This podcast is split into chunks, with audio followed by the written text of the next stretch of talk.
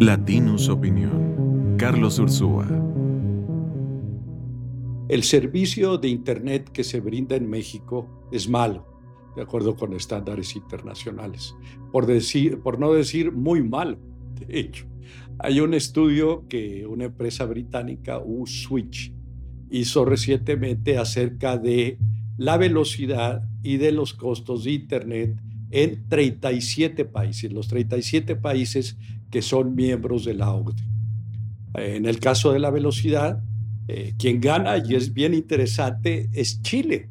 Chile tiene, eh, en términos de una medida que se llama megabits por segundo, tiene más de 180 megabits por segundo como mediana. Esto quiere decir que el 50% de los chilenos que tienen acceso a Internet pueden bajar los datos a una velocidad mayor de 180 megabits. Si usted es mexicano, pues sabe que esa es una enormidad. ¿Y por qué es una enormidad? Porque si nos comparamos con ellos, en México no tiene ni siquiera 40 megabits por segundo. Estamos hablando de una cantidad ínfima para estándares internacionales. Los únicos que están peor que nosotros son, por cierto, Grecia y Turquía, pero todos los demás están mejor.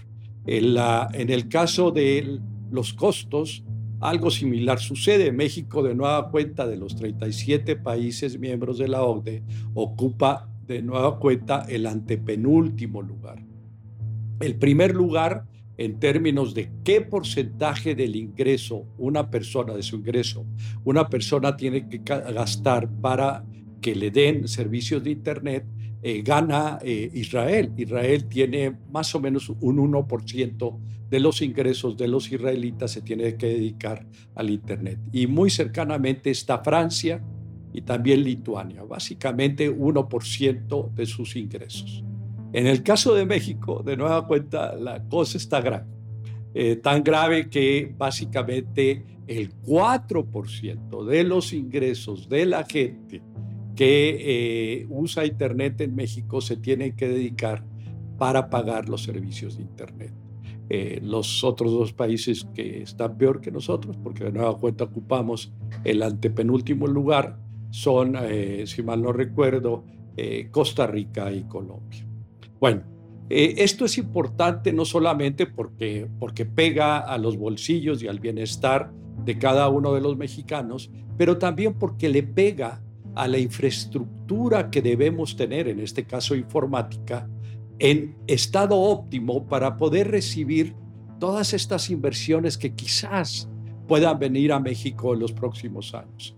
Estamos hablando de este fenómeno que en inglés le llaman nearshoring, relocalización. Este fenómeno básicamente dice, bueno, las empresas multinacionales ya se dieron cuenta que hay que estar más cerca de los mercados principales.